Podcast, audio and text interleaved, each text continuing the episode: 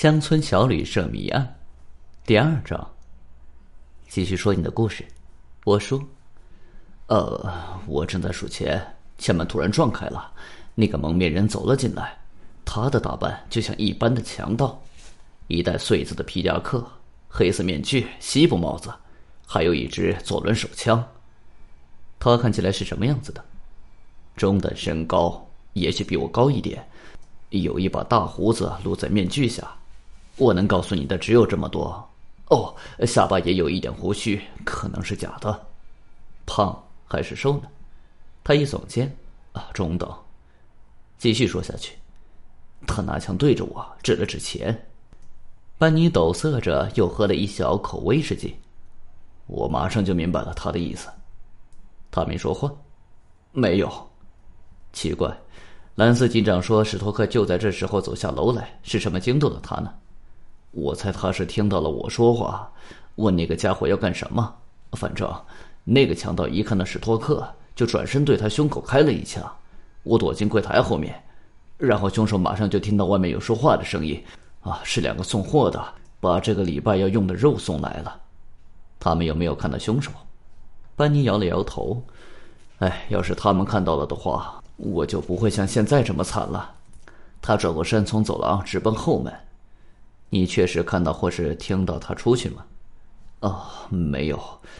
可是他一定出去了。我大声对那两个送肉来的人大叫说：“有人开枪打死人了！”然后我也朝走廊跑过去，可是他已经不见了。所以我们全跑到外面去，根本找不到他的踪影。我们猜他一定躲进西边那一带小树林子里去了。有没有看到脚印呢？我问道。没有啊。可是外面全是碎石子，最近又都没下雨，我们想也不会有脚印留下吧，所以你就打电话给警长了。哦，对，他不到十分钟就来到这里了，私下好好的查了一遍。我没那么细看后门，所以他说后门是从里面拴上的时候，我跟别人一样都吓了一跳呢。后门通常都是拴上的吧？哎，只有晚上才拴上。史托克通常早上第一件事就是开后门。所以我以为那里是开着的，他想必是在被枪杀之前还没来得及开门，所以警长认为是你干的。对呀，他说那蒙面的强盗能去哪里？他说的很对，没地方可去呀。我们去看看那条走廊，尸体已经移走了。兰斯警长正在外面监督他们把尸体运到本镇那辆参加过世界大战的老军用救护车改装的救护车上。我朝外看了警长一眼。然后带头走下后走廊，那条走廊大约三尺宽，有二十尺长，只有最底端有一扇木门。就像费尔兹说的，在这头的柜台后面不可能看到那扇门。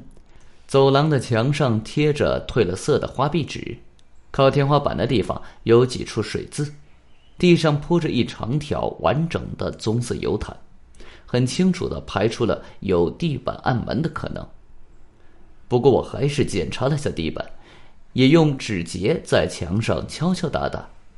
靠近最底端时，我听到两边墙里都发出空洞的声音。这是什么？啊，右边本来有扇门通厨房，左边是通到一间睡房，现在已经改成储藏室了。在换到这个世纪的时候，他们把那两扇门封了，糊上壁纸。我们都用另一边的门进出那两个房间。这条走廊只给把车停在后面的客人用的。我能看见门栓是拴上的，而且来回拉动并不容易。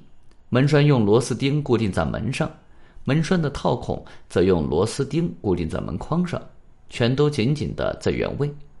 我敲了敲门板，那里也没有什么暗门。门柱本身装了挡风雨的橡皮条，而且门开关都没什么声音。外面只是一块铺了碎石子的停车场。我转过头去看天花板，顶上是什么？我问道。菲尔兹想了一下，楼上的走道顶头就是亚当斯太太的房间，我要去看看。我回到餐厅里，向亚当斯太太自我介绍。她那张强而有力的面孔，近看还很漂亮，尤其因为她涂的口红而更鲜艳。她是镇上少数几个涂口红和胭脂的女人。你替我住在那边山上的嫂嫂看过病，她说。我记得那个人，一个有妇科病的中年妇人，不幸的是，我没能帮上他什么忙。啊，我正在帮狼司警长做调查。我说，不知道您能不能带我到楼上看看？好的，他语气很冷的说。在踏上嘎吱作响的前楼梯时，我向他问到他们唯一付钱住房的客人，他在楼下餐厅里吗？他摇了摇头。还没出房门门上挂着“请勿打扰”的牌子，闹成这样，他都还一直在睡觉。好像有点奇怪，他只耸了下肩膀。到了楼梯顶上，他问道：“你想看什么？”我就是整个看一看。哪间是你的房间？这间。他并没有要打开门的意思。可以看看里面吗？我问道。他用厌恶的眼光看了我一眼，然后打开门锁。房间里收拾的很干净，像渡船屋其他的地方一样，有着假的殖民地风味。满意了吗？他问道。呃，这里是在楼下那条走廊的正上方吗？我想是的。我从来没想过这个问题。你知道凶手在底下消失无踪吗？他那张冷冷的面孔这才第一次有了近似微笑的表情。你以为他穿过天花板上了这里来了？我见过几乎和这一样奇怪的事。我在走出房门时，看到那块“请勿打扰”的牌子仍然挂在对面那扇门上。我想是该叫史密斯先生起床的时候了。我轻轻的敲了敲门，没有回应。本集已经播讲完毕，感谢您的收听，请您多多点赞评论。